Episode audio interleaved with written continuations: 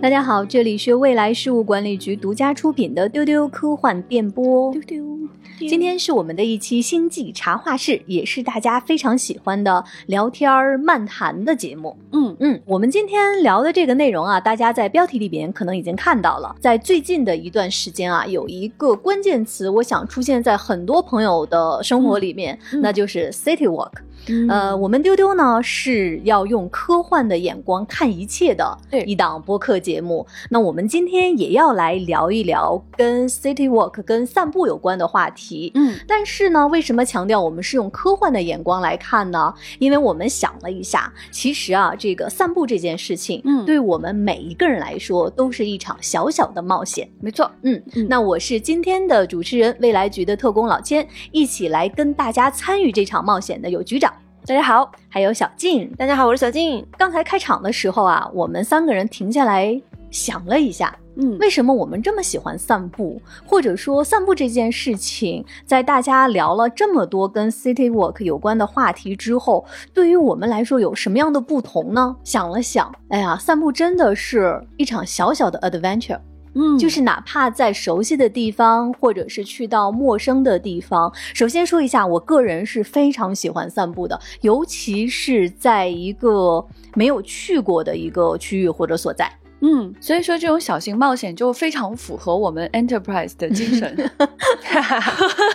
即便没有企业号，是不是？对，这个时候呢，你的驱动呢就不再是曲率驱动，你的驱动就是自己的脚。嗯啊、就是基本上你能走多远就能看多少。其实你去一个陌生的城市散散步，总能遇到一些新的事物，嗯，比如说书店啊。咖啡啊，对，有趣的人啊，不认识的猫咪、狗狗啊，这些都会成为你的冒险收获。那如果你去一个自己熟悉的地方，也有可能有新的小型冒险，比如你发现了一个新的设施啊，或者看到有诶不一样的人在那边做不一样的事情，嗯都会变得非常的有趣。嗯，小金呢？我之前看到 “city walk” 这个词，我就觉得很有意思，感觉就是又一个被精致消费主义包装过的一个词汇。我就感觉我是一个原教旨 city walk 爱好者，就是因为我是一个特别喜欢走路的人，我就很喜欢去用这种方式去丈量、去贴近一个城市，不管它是我熟悉的地方还是我不熟悉的地方。我觉得这个最早的原因就是因为我小时候是一个晕车的人，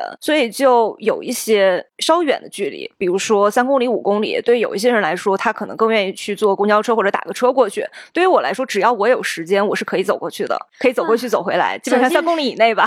说这个我实在是太理解了，尤其小的时 候。就是你对于一个深就是重度的晕车患者来说，就别让我受那个罪了。对，而且走在路上就会非常有意思，你会看到很多你可能坐车的时候没有办法看到的东西。就比如说，如果你看到天边的晚霞，或者是看到有一个小动物，你可以随时停下来，因为这一切都是在你的掌控之中的。说到这个散步哈，小静说她是一个 city walk 的原教旨主义者。那我其实对于就是走路这件事情有一个个人的执念。尤其是当我旅行的时候，去到了陌生的地方，对我来说，我在交通工具上，尤其是在汽车里面看到的风光，那不算，啊，太理解了。就不算我去到嗯这里了。是呢，呃，我去到喜欢的地方，我一定要下车，站在那个土地上，我才算自己来到这个地方。嗯嗯，所以说我有这样的一个执念，在我喜欢的区域或者想去探索陌生的区域，我一定要自己去走一走，去看一看，真的用我的脚步去丈量这个地方，对我来说，我才算真的来过。我特别理解你们的心情，就是我以前经常会出差嘛，做记者的时候，那时候就是开车，经常是在高速上，可能就好几个小时。如果你在车上呢，其实你也可以看到非常美的风景，而且它不像城市那个样子，就是它的山会比较绵延，也就是说，可能你有大段的时间看到的是同一块风景。嗯在车上的时候，我就已经觉得这些地方都已经非常非常的美妙了，尤其是在我们的西部地区，比如说新疆啊、嗯西藏啊、嗯这些地方呢。但是如果说有机会突然车就停下来，然后你从车上走下来，踩到这片土地，感受到戈壁滩上的小石块，这种风吹着你的头发完全凌乱掉。然后你再看远处的风景，再有一次深呼吸，这个时候才觉得真的来到这个地方。对，就是散步这件事情，或者是当你走在这个。地方的时候，真的就是字面上的置身其中。我觉得还有一个点，就是当我去到一个陌生的地方的时候，我这一点不知道大家会不会有同感，就是我在某种意义上会变得更加的勇敢，因为我知道大概率不会碰到我认识的人，所以走在路上的时候，你会更加的自由，有一种自由的感觉，然后也会更有勇气去跟路上你遇到的人说话。就有时候你走路走过一个。陌生的地方，你在你很熟悉的地方，你反而不敢去问路，你会觉得这是我的领域，我怎么在这个地方迷路了？就拿出手机来自己找一找。但如果你去一个陌生的地方，你这个地方本来你就是应该你会迷路的，然后你就会在路上找到一些人跟他们交流，就这个感觉，我觉得是也是很特别的，就是你坐车是没有办法体验的。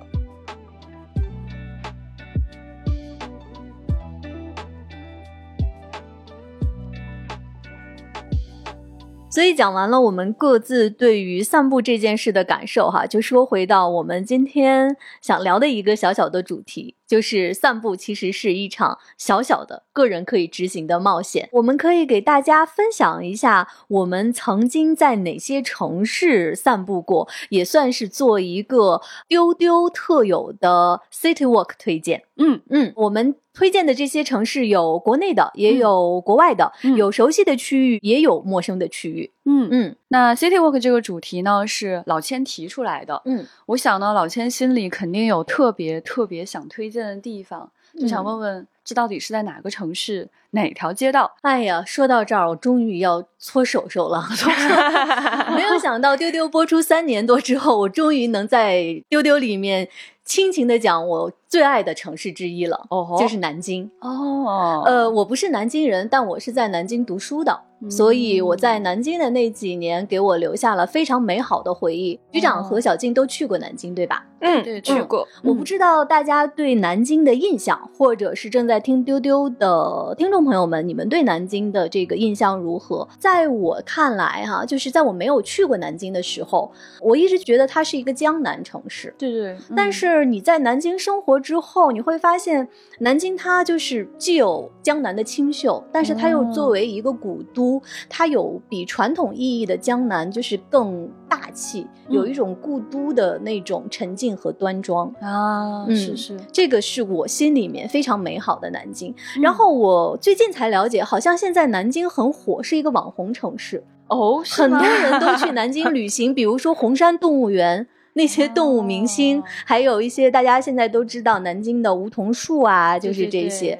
那我想给大家推荐的是一个我个人珍藏的一个南京的散步的路线。你可能会在其他的 City Walk 的攻略里面也看到过，呃，我今天讲的这些可能在方向上有一些小小的出入哈，大家不要介意。大概说来，这个区域就是南京的宁海路、颐和路、北京东路、北京西路、晋香河路，然后到明城墙和玄武湖。这条线，它其实是南好长，它知识它很难记。所以我就说，它其实是南京非常市中心的一块区域，而且这个区域其实没有那么大。尤其是你在北京生活之后，你会发现啊，别的城市好像几步就走到了。哦，嗯，所以它其实是一个很核心的一块区域。那我说到的这个宁海路呢，它就是周边就都是大学，呃，你像南京大学啊、东南大学，还有大家知道的先锋书店。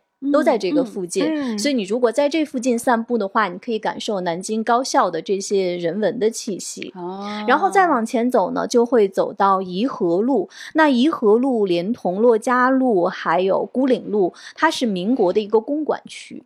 它的那种感觉有一点像什么？像上海的，比如说衡山路。哦，呃，就是这样的一些街道，就是那些老的公馆洋房、梧桐树。然后黄色的墙就是这样的一个区域，但是它可能比上海的那些公馆群，它就更低调、更安静。哦，我建议大家如果去南京的话，可以在颐和路附近走一走。那就是如果说到很著名的南京梧桐，大家可能就是比如说在一些社交平台上会看到那些梧桐大道，还有关于南京梧桐的很多历史的一些记忆。呃，但是我想说，可能大家看到的那些梧桐大道是就是南京的，就是中山陵附近。那如果在市里面，你想看到很漂亮的南京梧桐的话，是在你可以去走一走北京西路和北京东路。嗯，它的梧桐树是很漂亮的。呃，另外呢，我刚才还说到有晋香河路，晋香河路其实也是在这个附近了。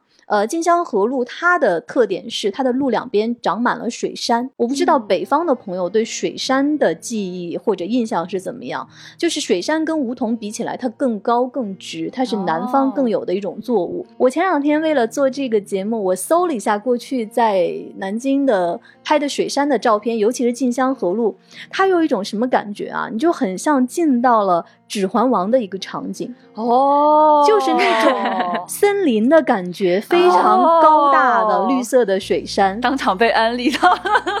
而且晋香河路这条路很有意思，它通往南京很著名的鸡鸣寺嘛。它为什么叫晋香河？是在过去它其实是一条河。嗯，那南京人去鸡鸣寺进香的时候，他会坐船过去。它叫晋香河，后来呢，它就是变成了一条城市道路，叫晋香河路。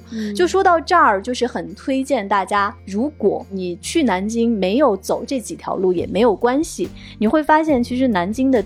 地名是很美的，因为局长家是西安的，包括小静也去过很多，就是我们的古都，就是很多地方的这些古都，它留存的这个地名都非常非常美。那南京是这样，我第一次去南京啊，看到很多南京的地名，我就是每见到它就本能的想背诗，比如说乌衣巷。哦，你看到乌衣巷，你肯定就是就会想到说乌衣巷口斜阳下，对不对？然后比如说南京还有一个地方叫长干里，你会想到李白的诗“同居长干里，两小无疑猜”。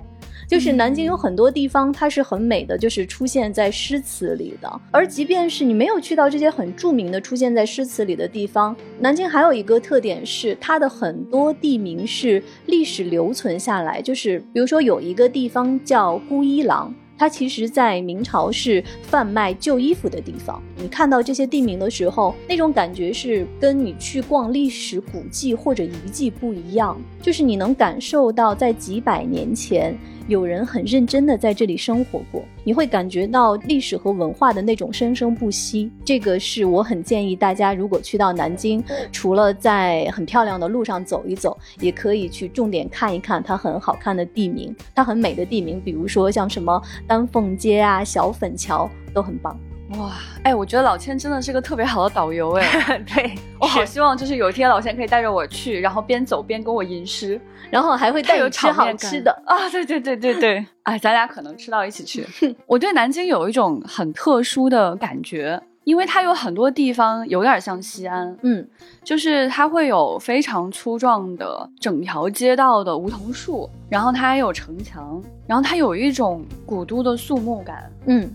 但是呢，它又有一些南方的温柔，对。然后到了冬天呢，它又有一些南方才有的阴冷，对。它的这个天气呢，跟西安有很大的不同，就它潮湿感很强，嗯，风会小一些。然后我去的时候呢，有的时候会遇到阴天会比较多，在西安可能就是晴天会多一些，风会稍微大一些。这种感受就特别的奇妙，就是你既觉得有一些很熟悉的地方，你置身其中呢，你就有点恍惚。在这个时候呢，你的体感你又感觉到了很不一样的气息，所以我觉得我每次去南京的时候都感觉很妙，就好像呢它是西安的一个。Alternative history 就一种豁然历史，对，就是好像是是两个平行宇宙一样。就假如首都在这里，它就是这样的感觉；那么假如首都在西安，那么就是那样的一种感受。所以去南京的时候，我就很喜欢这样的一种体验。嗯，然后对南京呢，我其实还有一个很有意思的印象想跟大家分享，就是我以前去采访的时候，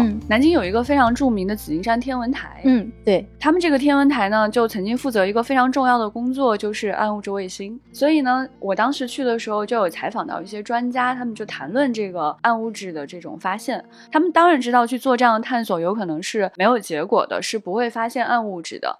但是呢，实际上当你发一个卫星上去，它非常的敏锐，它其实可以捕捉到更多的信息，也是为各方面的科研可以做出很大的贡献的。所以呢，当时去参访这个天文台的时候，你会觉得很奇妙。一方面呢，他们在寻找这个宇宙当中百分之九十到九十五那些我们。看不见摸不着，可能永远捕捉不到的东西。嗯，另外一方面呢，你又感觉到历史的存在，就它是在一个山巅，然后它有茂茂密密的树。在这个紫金山天文台里面呢，它还保存了就是明清时代复刻的古代的。天文仪器，其中就有这个浑仪模型，就是你会看到有四条龙，因为架在一个球的旁边，所以就这种非常混搭的，既有历史传承，又有非常今天的，甚至未来的一种感受混杂在一起，就感觉到非常的奇妙。你你觉得时间是在这里汇聚的？嗯，更有意思，有一个小细节想跟大家分享的，就是这一间天文台里面的工作人员，其中一位工作人员，他。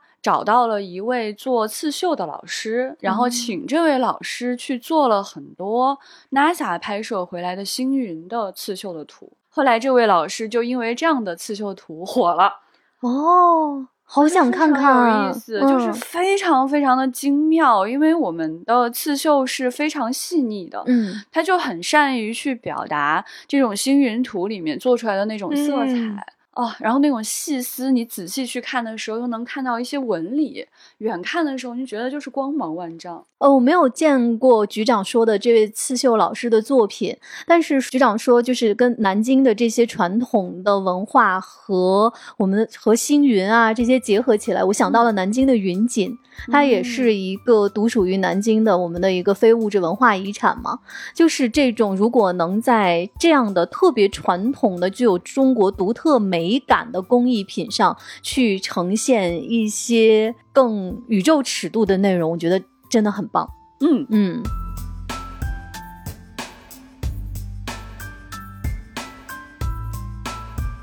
我刚才推荐的这几条路呢，是我在南京的时候会经常会走。在毕业的那一年，我在离开南京的前一天，我的好朋友陪着我，背着相机，把我过去走过的每一条路都认认真真的走了一遍。我没有坐车，我就把所有的我喜欢的这些地方，我很认真的从早上走到了晚上。就用走路的方式跟我喜欢的城市告别。我现在每次在回南京的时候，我一定要留出时间，还要出去走一走、看一看。老千说到这种熟悉的地方，我就特别特别想跟大家推荐西安。想必大家已经猜到了吧？西安现在在流媒体时代重新成为了一个新的旅游目的地，很红很红。对，就是似乎跟以前不一样，因为我的理解是它一直是一个旅游目的地。后来有很多人告诉我说，不完全是这样。西安现在在很多的短视频领域非常火，就带动了很多年轻人，全国各地的年轻人甚至想要去西安就业，就非常的有意思。那我想跟大家推荐的呢，可能并不是现在新修的漂亮的街道，可能也不是最热闹的能吃到很多东西的回民街。我其实最想跟大家推荐的呢，就是我小的时候反复去，然后经过反。反复的修葺，它现在变得越来越漂亮。之前我也跟大家推荐过的，就是环城公园儿。嗯，是我去的那个是吗？对啊，对，就是。它其实真的不能说是一个旅游目的地，为什么呢？因为它其实是一段一段的，嗯，因为西安的城墙是掏了洞，汽车能来回通过的，嗯，所以呢，基本上你走一段环城公园，你就会遇到马路，你要过马路，然后再走一段环城公园，所以它这个脚程呢，其实是相对来说比较短的。而这个公园呢，其实它也比较窄，如果你往前走，右手边是城墙的话呢，左手边就是护城河。那在这个空间里面，实际上行人。能够走的这个道路是非常非常狭窄的，你两边可以看到的风景也不能说非常的宽阔，大部分的导游是不太会推荐你去的，尤其是在那边呢。作为一个原教旨主义者，你可以知道的是，你什么都买不了，因为它里面不允许任何商贩的出现。只能在里面走路。你能做的事情呢，就是早上去打太极，你可以去朗诵、读英语，你还可以朗诵、谈恋爱。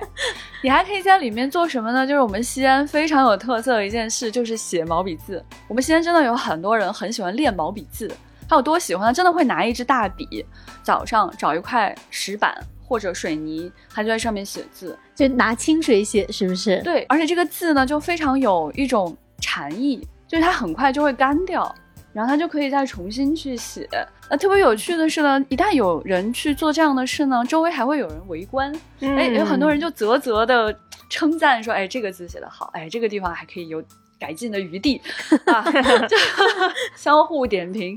然后有很多的这个老爷爷老奶奶呢，他们也会在里面下棋。在这个城墙根呢，因为后来这个植物准备的非常的好。所以有很多鸟叫，你真的是可以听见纯粹的天然的鸟叫。而且呢，因为右边城墙，左边护城河，它离马路其实有一定的距离，基本上是听不到喧嚣，你只能听到非常安静的鸟叫，你会觉得整个世界都安静下来了。而且它的位置就在市中心，就非常的不可思议。当你在里面散步的时候呢，你还会看到一些就是像小野猫啊、小野狗啊这样的一些小动物，会跟你有一些 简单的互动，因为他们在这里生活的很好，就不太怕人。你随时随地都可以看见那种像是逃学、像是跑出来玩的那种小孩子，但它在里面就没有办法非常的喧嚣，因为它整个的气氛让你觉得很安静。老千那天去逛的时候呢，就是到了晚上，嗯，就上次也跟大家推荐过的，到了晚上这里的灯光非常的美，对，就是它的射灯打在墙上是不会把你的眼睛晃到的，嗯，反而就会让你觉得那个城墙非常的漂亮。如果你远看，你会觉得像琉璃瓦；如果近看，你就能看到城墙上这种斑驳的痕迹。它的路灯是做成了这种高高挂起的灯笼的样子。对。是橘黄橘黄的灯光，非常非常暗。再搭配上你走这个小石子路，你就会觉得有一种时间穿越的感觉。对，而且它的那个灯的材质，就是感觉像那种羊皮一样，非常温柔和温和的光。我当时在局长的推荐下，应该是走了几个城门吧，沿着城墙的路，我就看到像局长说的灯打在墙上，然后看到这个像羊皮一样的灯，我就不停的对自己说，这可是。西安啊，这可是长安啊，就是这种感觉。对对对，所以你在城墙根走的时候，你既能触摸到历史，你会觉得城墙有一种大气磅礴的感觉，它承载了非常多的故事。嗯，同时你能感觉到今天的人生活的很安详、很幸福。嗯，你会看到很多人在里面过得很悠闲。这种质感也是很难在其他地方寻找到的，所以说呢，如果你下次要去西安玩的话，我觉得呢，可以留出一个时间，你是清晨去还是下午去？还是想傍晚等灯亮了之后再去，都会是非常好的选择。局长说到城墙啊，我刚才推荐南京，其实也有一个地方可以推荐大家去走一走，就是南京的城墙。嗯，这个我跟局长也讨论过，就是南京的城墙跟西安的城墙很不一样。南京的城墙它是明城墙嘛，然后我是没有近距离认真的看过西安城墙的颜色，尤其是白天。那南京是因为它地处就是南方，整个的植被啊和水。就是更丰沛。南京的城墙给我的感觉是，它是映着很多绿色的，像青苔一样的植物，它。周边的这个植被跟北方不一样，而且南京城墙，你如果是在室内区域的话，它一边是玄武湖嘛，你可以沿着玄武湖走。你再往外走一走的话，有一段我是非常推荐的，因为刚才没有给大家说，南京还有一个很适合沿着散步的一个名胜，就是秦淮河。呃，秦淮河在夫子庙那个区域呢，是它的内河，但是我比较推荐的区域是，呃，就是如果你有机会到。莫愁湖那边的话，清凉门那边，一边是南京的石头城的明城墙，再一边就是秦淮河的外河，也是刚才局长说的，就是又古典又现代。就是虽然已经没有，就是你大概印象里好像能期待的那种隔江犹唱后庭花的那种秦淮河了，但是我第一次在那边走的时候，我就想，而且是个晚上，我看着对面的那个郁郁森森的城墙，我就看到就是秦淮河外河更宽阔的河面，就想到了那个《桨声灯影》里的秦淮河。所以说，你如果去南京的话，沿着秦淮河看看南京的明城墙也很棒。嗯，好有趣！你看，其实这些古诗词里面就可以听得出来，两座城市是有很多不同的。所以，其实推荐大家去走走看看的话呢，就不一定要去那种特别热闹的，嗯，不一定一定要去吃好吃的，可以一会儿去吃，还是有很多好吃的的。总之，可以去选择那些可能平时并没有那么多人去推荐你的，反而比较安静的，听起来好像不好玩的、不刺激的地方。在这种地方呢你往往会更安静的有你自己的小发现小探索。就你独家定制的 citywalk 对嗯。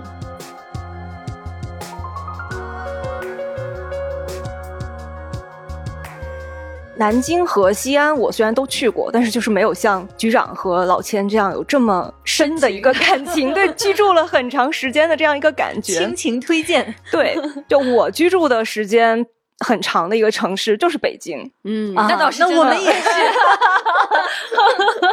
然后呢，我就从二位刚才分享的这个里边呢，我就觉得有一个让我很共情的一个地方，就是一个城市你的。植被和动物是你会对它一个非常，尤其是在你走的时候，嗯，是你。对你形成这个感受非常有帮助的一个东西啊！对对对，我当时去南京旅游的时候，我就只去过南京一次。在我去南京旅游之前，就是我身边的来自南京的朋友，都是一些学者型人格的人。对，南京确实有很多这样哎，我对，是，所以我就对南京留下了一个非常严肃的印象。在我切身去了以后，然后我就看到那些梧桐树，然后在河边走一走，我就觉得哇，这是一个。如此轻盈有诗意的一个城市，然后听着那些鸟鸣啊什么的，就感觉非常的舒服。然后西安也是，就是当你去实际。触摸到那些植物，然后看到那些小猫咪，看到那些小鸟的时候，你就会对觉得这个城市一下子变成了一个实际的、真实的，而不是说是存在于印象之中的一个地方。是的，北京，我对它的印象就是我刚来北京上大学的时候，我其实是很不喜欢北京的。我之前给大家推荐过一个动画叫《跃动青春》。它其实就让我特别有共鸣的一个地方，就它里边描写的一个小姑娘是从一个很乡下的地方，然后来东京上学的一个感受，就是她在东京的地铁里边晕人了。我经常我。也不算是特别小的城市出身，我是郑州的。我从郑州来到北京上学的时候，也晕人了，也有一种晕人的感觉。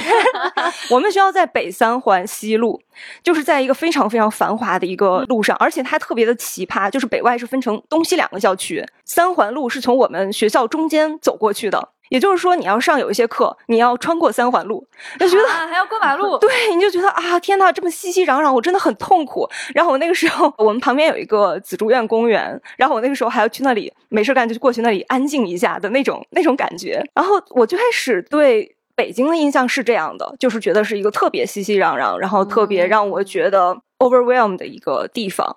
但是时间长了以后，我发现，因为北京是一个非常大的城市，而且它是一个。生物多样性的城市，就是 literally 生物多样性，不是是一个形容词，就是 字面上的。对对，就是你可以在这个城市里发现很多小动物，你走在路上真的能够看到小松鼠，然后看到刺猬，看到啄木鸟。还有黄鼠狼哈 啊，啄木鸟和是的，刺猬我真的没有遇到过。是的，而且他们就在市区，就是如果你真的喜欢走路的话，这就是在北京走路的一个乐趣。因为你走着走着，然后你会看到黄鼠狼嗖一下子。就是从你的面前跑过去，对，然后还会有啄木鸟。现在好像我已经很久没有看到过小松鼠了，但是以前确实是有小松鼠的。然后这样，我觉得这个城市原来其实是它能够包容动物，它一定也能包容我，感 觉就非常亲和的一个城市。然后它在不同的区域就会有不同的这个感觉，就是我很喜欢走路嘛，然后我会去逛那些胡同。你走胡同的话，就会觉得非常深入市井，是你的另外一种不曾经历过的市井的生活。你就看那里也可能也坐着一个跟你家的奶奶很像的奶奶，但是这个奶奶的气质就跟我的奶奶的气质就会非常的不一样 然后你就会感觉到说这是中国的另外一种市井的感觉，就有一点点熟悉，又有一点点疏离，非常有趣。然后呢，像那个国贸光华路芳草地，就这一条线。它又非常的洋气，就是那种有点精英感的那种感觉。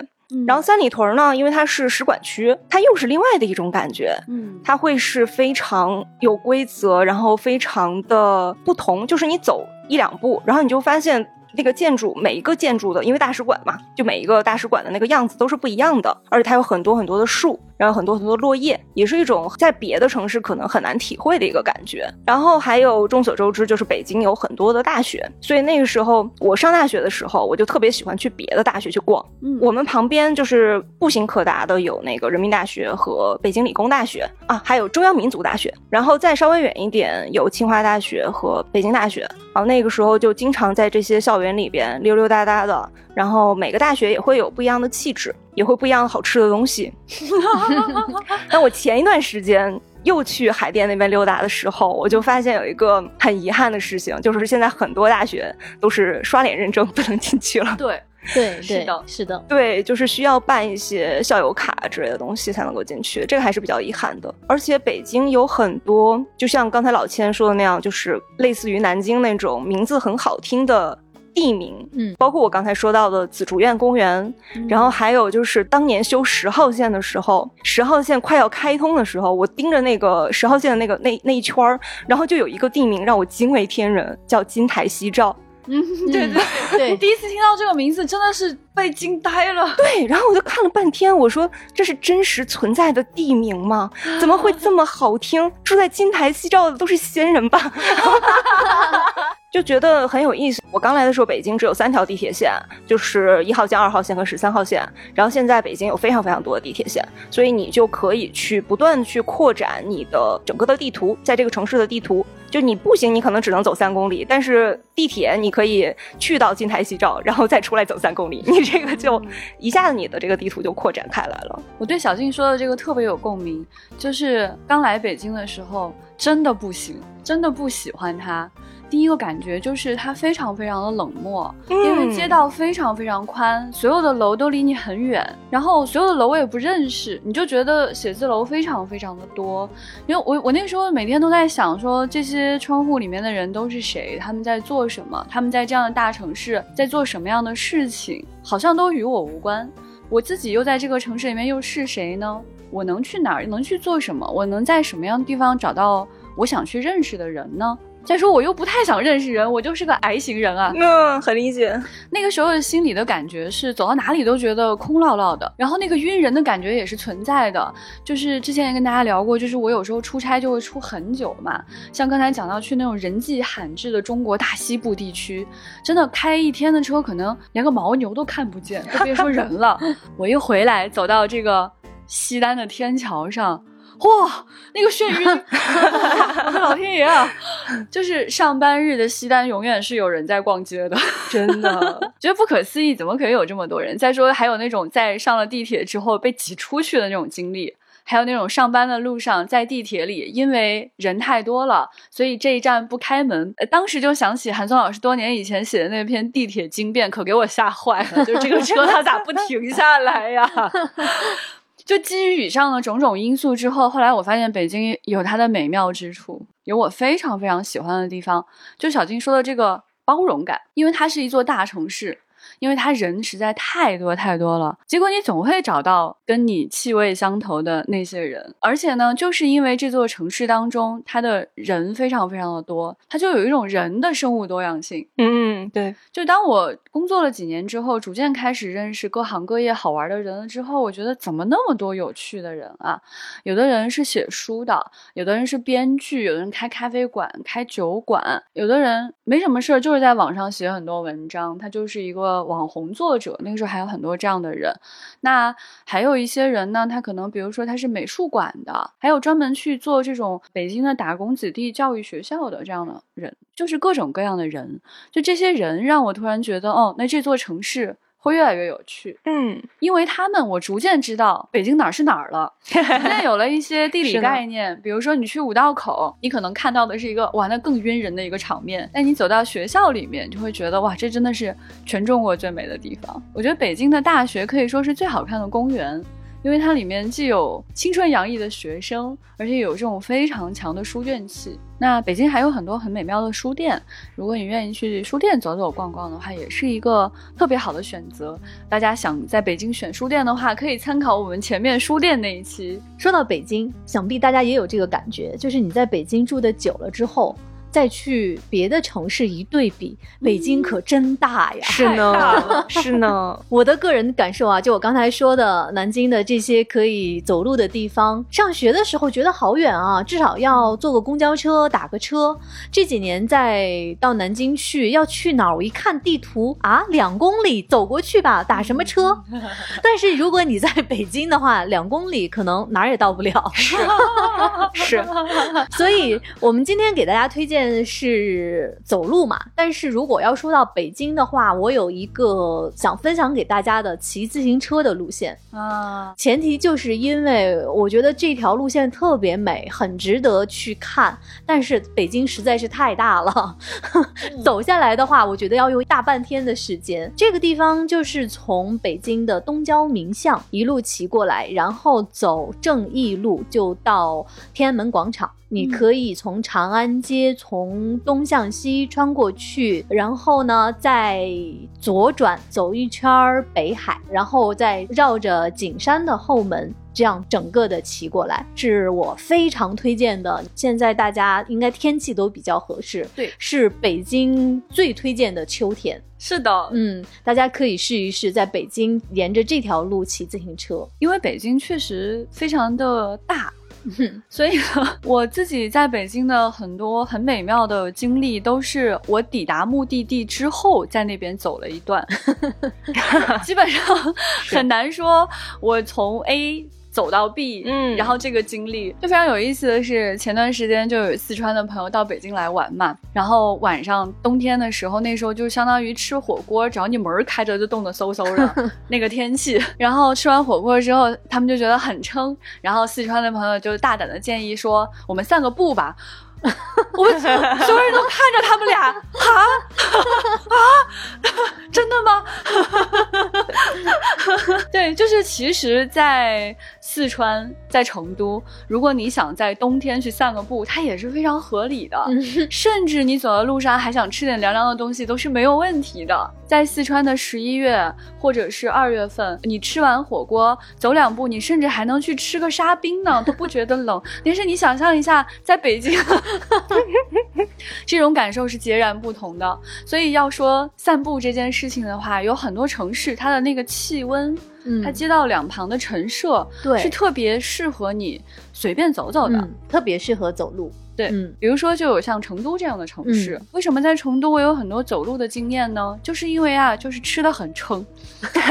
是呢，成都的朋友都很热情，他也知道你远道而来，特别想吃，经常会带我们就是在比较早的时间就开始吃。比如说你五六点钟就开始吃晚饭，吃完了之后呢，其实时间还非常的早，因为非常的撑呢，他们都会建议随便走走。这个随便走走非常的有趣啊，基本上是没有特殊的选择，说我先打车去一个。目的地，我再开始走。他们就是随便从饭馆走出去，随便挑一个方向往前走，这种感觉都非常的愉悦。因为在成都的街道两旁，它就有很多的小店，它就有很多的人味儿，而且它的街道的宽阔程度是比较理想的，就不是说非常的窄，不会你跟路上的人接踵摩肩，也不会有摩托车突然就骑到路上来。但它又不会特别的宽阔，说你走了半天看不到人，看不到开着的店面，看不到灯光，这种感觉非常落寞跟害怕。所以它是一种非常非常适中的感觉，尤其是它在不同的季节，它的植物的感觉很好。整个城市有一种淡淡的清香，有的时候你会闻到莫名的花香。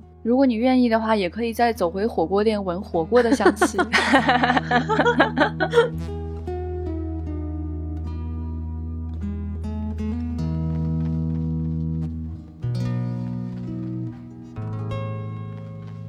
局长说的这个就是气温很舒适，然后路的宽窄很合适，然后走一走就有小店可以进去吃。我就想起来我很喜欢的一个城市就是厦门，但是我也很喜欢成都。我觉得这微妙的有一种相似感。对，感觉飞机一落地你就整个人就放松了。嗯，你就觉得在这里我可以完全的放松，我可以想怎么走就怎么走。厦门有很多好吃的东西，它比如说像我们北方人不太会去吃的那个肉粽子，好吃。非常非常的好吃，而且它非常的大个，就跟我想象的南方人的肉粽子 非常的不同，就吃一个就噎住了。还有他那个芋圆的甜品也很结实，是的，厦门的芋圆太好吃了，太惊人了。北方的芋圆都没有那个口感，对，它那个就是一顿饭呢。然后也是有很多海鲜，就是随便买随便吃，就超级便宜。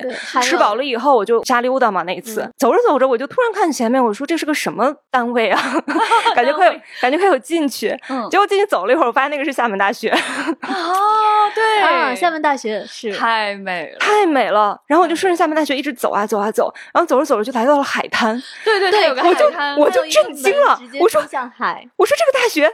它里面有个海滩，奢侈，就觉得非常非常的羡慕，然后又看着我周围的旁边那些俊男靓女，就觉得啊，这才是青春啊！人家的大学旁边有个海滩，就觉得好幸福，好幸福，出门就有好吃的。就是我对厦门的印象真的是非常的美好。然后还有，我觉得南方就是溜达的时候，对我。北方人有一个特别大的文化冲击，就是道边树会非常的不一样。嗯，就是我去南方，我发现他们道边树都是榕树的时候，嗯，我就对对对，总有一种自己去了。另外一个国度的那种感觉，就觉得啊，怎么好像这里的人都会特别的不一样。然后，尽管南方的公园里可能大爷大妈也都是在进行差不多的活动，比如说下棋和打牌，但是因为他们的棋和牌跟我认知的棋和牌有着微妙的不同，而且他们就是都是操着那种我不太能够听得懂的南方的口音，所以这个也加强了那种陌生感，就非常的奇妙的一个体验，就是在南方的城市。里去 City Walk 的一个感受，我也特别的喜欢厦门，因为工作的原因，在厦门就待过好几个月。嗯，就当时是交替在福州和厦门待着。我特别喜欢去厦门出差，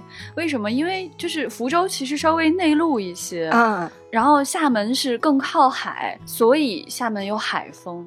对，就是不论是哪一个月份去厦门的时候，你都会觉得更凉快、更舒服，而它那个海风呢？如果没有台风的话，一般都是非常的温柔的，所以你就觉得天高海阔，温柔的海风吹着你的脸，走到哪里都很愉快。那时候我也特别喜欢小金说的，就是厦门大学。嗯，我经常在厦门大学里面走，就是你可以在厦门大学往山上望就能看到山。嗯，往海边望就能看到海，我就觉得在这个地方上学该有多么幸福，学到什么也不重要了。对，好想在这儿待着呀！而且厦门大学的建筑跟我们在北方，比如说在北大看到的这些老房子不一样，它是那种南洋风格的，好漂亮呀！而且那时候我去厦门的时候是很多年以前，是大概零七年左右的时候。所以呢，那个时候的鼓浪屿那可是很美啊。嗯，听当时的老人家就讲，以前的鼓浪屿有更美，那就不知道了。现在你去鼓浪屿啊，你就会感觉到，就是它都是街道，然后全是小吃，就是人特别多。但是我以前去鼓浪屿的时候，上面人是比较少的，就除了主景区刚下船那一段有个大广场上，你会觉得人有点乌泱乌泱。但是呢，很奇特的是，这一船人下了船。在那个广场上一走，消失了，他们不见了，他们就在这个岛上，完全看不到他们了。嗯，在这个岛上，你就是完全可以去迷路，可以随便走。有很多人为这个岛写过书，然后诗人舒婷也住在这座岛上。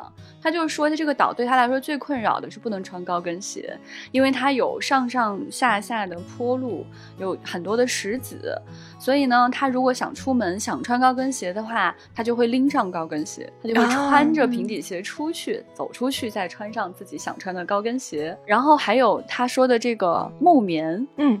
就是志向树里面的这个木棉，就看到大朵大朵的木棉花，真的是太美太美了。而且当时的这座岛上有很多的房屋是比较荒废的，还没有被重新商用起来。现在基本上都是改成了民宿和商用了。所以你会走到一些很背的、没有人的、极其安静的地方，有时候你就会怀疑我自己还是不是走得出去。但只要你随便找一个方向走两步，又走出去了。更美妙的是，在这座岛上，到了傍晚的时间。你会看到很多很多的小野猫，对，那里有好多小野猫，小野猫，对，大大小小，各种花色，有的亲人，有的很凶，对，你会觉得这座岛上有可能它的主人啊根本就不是人。局长说的这个唤起了我所有。在鼓浪屿走路的回忆，首先我就迷路过，我记得特别清楚。我出发的时候，在一棵树下，树下有一个小姑娘在拎着一个筐在卖花。我觉得我走了很远，一定走了不同的方向吧。突然我又出现在这个树下，然后我太理解了，同样的小姑娘还在那卖花。我就觉得刚才这一一两个小时我走了个啥？然后局长说的这个荒废的那些宅子，我也遇到过。就是在我走的这一两个小时里面，我看到一个老奶奶在往前走，她身后跟了一只小白猫，我就跟着她走，然后到了一个很荒废的宅子，我不敢往前走了，然后他们俩都消失了，我也不知道她进到了哪个门。我再抬头看那个宅子，好像很破败，老奶奶也不见了，小猫也不见了，然后我又回到了那个卖花的小姑娘身边，就是这样一种个人很奇妙的，也是小小的冒险。嗯，对。而且鼓浪屿上的房子也都非常有主人的那个特点，嗯，就是他们都是不一样的，对对对，种着不一样的植物，就觉得是花了很长很长时间自然的在这个岛屿上生长出来的。而且我对厦门有一个印象，就是它是让我觉得人最美的一个地方，就是它又精致又舒展，嗯。就是这两个特质其实很难共存在一个城市里。对，就比如说，一般我们会认为北京是一个比较舒展的城市，就是大家都比较随意，都知道，对，都比较随意。然后上海呢，就是一个比较精致的一个城市，嗯，但是它可能就不够舒展。厦门给我的感觉就是又精致又舒展。那个路上的那些人，他就是。不知道为什么就能够同时做到这两件事情。我可能就是在出差的时候走路会比较多，因为如果去的比较久的话，就有时间在这个城市做一些些探索。那以前去的比较多的一个城市呢，就是上海。嗯，现在当然也是主要的出差目的地之一了。那在闲暇的时间，我就有一个首推的，一定要去走走路的地方，就是衡山路。嗯，而且衡山路呢，它附近的所有的路都非常非常美，你选任何一个方向随便走走。绕个圈都完全没有问题，你会嗯，既能感觉到一些冒险，就是你会看到一些旧宅子，上面会介绍这是谁谁谁的旧居。你想了解更多，还可以扫码，还可以赛博了解更多的知识，而且还有非常漂亮的我最喜欢的梧桐树。有的时候你会看到树影就印在墙上，风一吹过来，你会觉得非常的美。在这些街道上呢，还有很多的像这个书店呀、咖啡馆呀。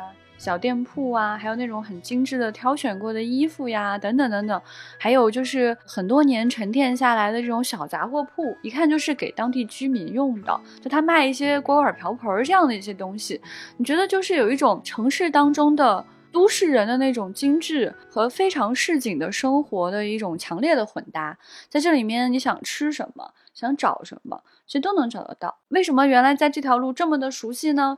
因为新华社上海分社就在衡山路上呀。有段时间我在上海待着的时候呢，就非常喜欢去街拍。就那段时间，我就读了很多这种街拍的书，然后看了很多马格南大师的那种画册，然后看什么呃仙山大道的画册等等等等，就特别喜欢，就是拿着一个相机出去拍照，就是特别想跟大家推荐这样一种非常有意思的散步方式。就是它不是手机，因为手机它会让你分神。就你一旦拿起手机，有消息进来，或者它有别的功能，你你肯定就会去使用它别的功能。但是相机只有一个功能，就是它成为你的另外一双眼睛。而且这种奇妙的感受是什么？就是说，当你不拿着相机的时候，你的眼睛会停留在一些地方；但当你拿着相机的时候，你的眼睛会因为相机的存在去选择一些画面。嗯，于是你就能看到新东西。比如说我这种 I 型人啊，我其实不会在路上看人。我其实不是特别愿意，就是跟陌生人有眼神的交汇，而且我也知道，就是我去看别人是不太礼貌的一件事情。但是呢，如果拿着相机呢，我的不礼貌就会升级。我就非常喜欢去上海的一些很市井的地方，就菜市场啊、背街小巷啊，去拍人。然后当时呢，我的这个摄影老师呢，也是上海比较厉害的一个摄影老师。他其实是个数学老师，但他摄影非常的好。就在上海，他做很多的上海的街拍，也给很多的上海作家的书籍配图。他带着我去拍照的时候，他就说，女孩子出去做街拍有一个很大的优势。就是如果对方有点介意，你冲他笑笑，他通常就比较融化。他说，如果是中年大叔，被骂的概率很高。所以其实当时因为也看了很多街拍大师的书嘛，就鼓舞了自己，所以就去做了一些很没礼貌的街拍，并向别人微笑道歉。然后从此也获得了很多很有意思的照片。你会看到人和街道成为风景。你会看到小孩子的脸成为你的风景所以就非常爱上这样的一种散步方式而且它会让你慢下来再慢下来走起来一点都不会觉得累。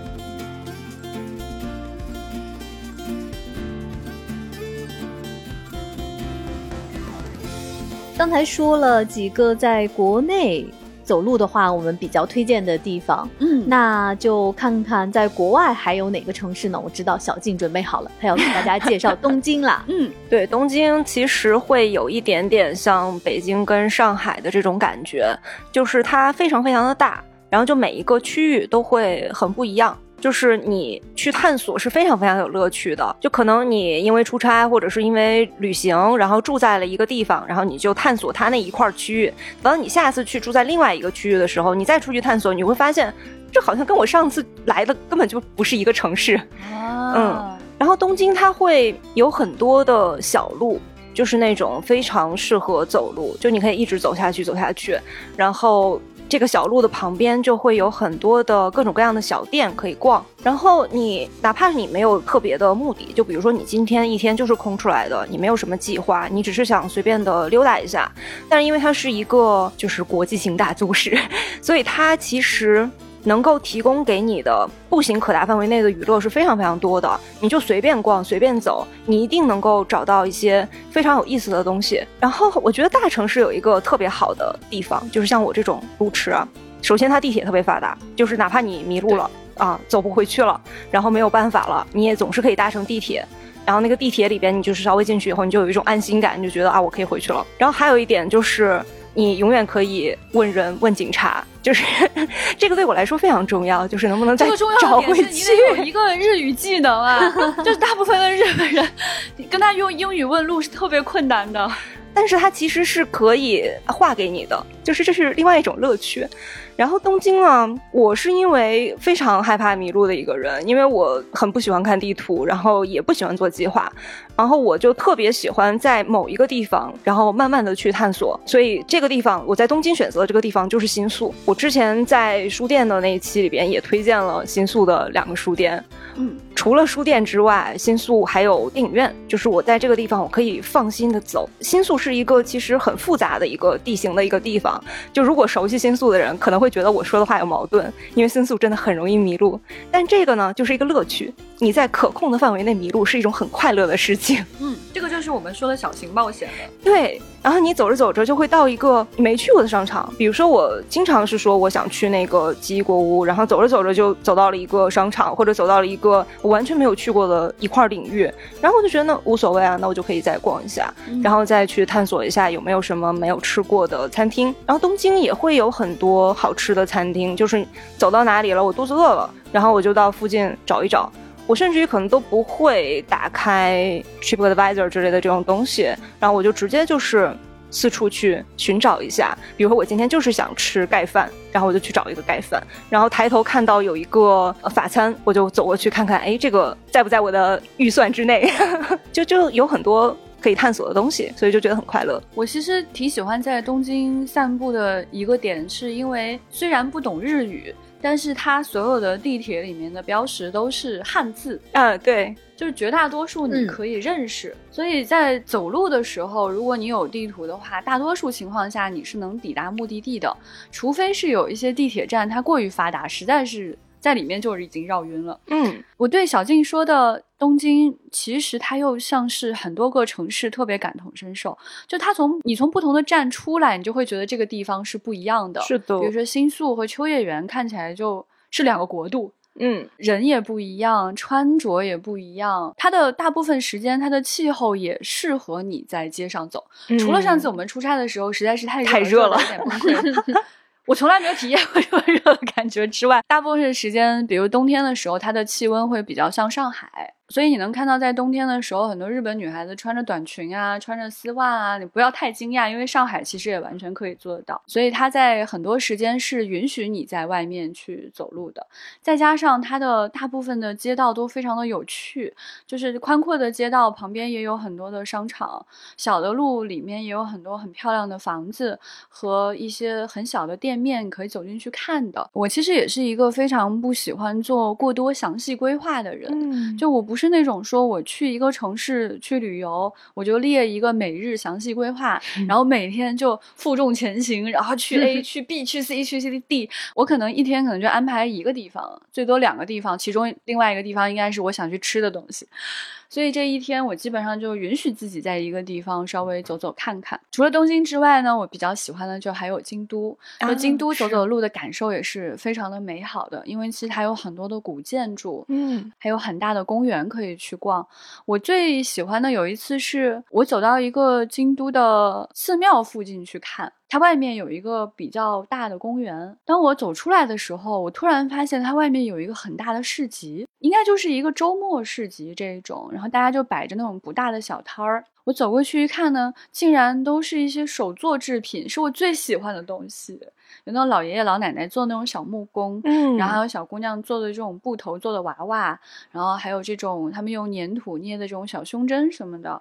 这个完全就是一个偶遇，在这个世界的尽头还能看到有这种咖啡餐车。如果你走累了，还可以在这边买一杯咖啡，你只能站着喝。当时就非常喜欢这样一种偶遇的感觉。我听说在京都和东京的公园里面，周六周日都会有很多不同的市集，就会有很多人拿出自己日常做出来的产品来给大家，有编织的帽子啊，然后有这种呃牛皮做的包包啊，什么各种各样的手工制品都有。就推荐大家去公园里面做一个小型的冒险。呃，我听局长跟小静讲的这些哈，我想到了我自己的一个小小的经历。有一年去意大利出差，我们在博罗尼亚，我当时是因为有时差，我早上醒的特别早。四五点就醒了，那个时候是夏天嘛，天也亮得很早。我基本上五点来钟我就出门了，就是因为我是一个很喜欢散步，然后我对于陌生的地方就特别特别好奇的一个人。我们当时因为是在出差嘛，每天早上出去工作的时候坐车出大门是要左转的，嗯，但是呢，我自己早上出来散步，五点钟我就是出门往右走。博洛尼亚呢，它其实是意大利的一个农业城市。往右走的话，竟然是大片的田野。哦，而大片的田野中间会有你在电影中或者画上看到的那种欧洲的小小的木房子。嗯，我当时就自己在那儿走了几天之后，每天早上就我自己嘛。等到我们回国的时候，在飞机上，我就给我同事看照片。我同事说：“这是哪里呀？”我说是我们的酒店，出门右转。但是因为我同事他们都是早上坐车出门左转，从来不知道我们旁边是大片的田野和那个印象中的欧洲乡村的那个小木屋。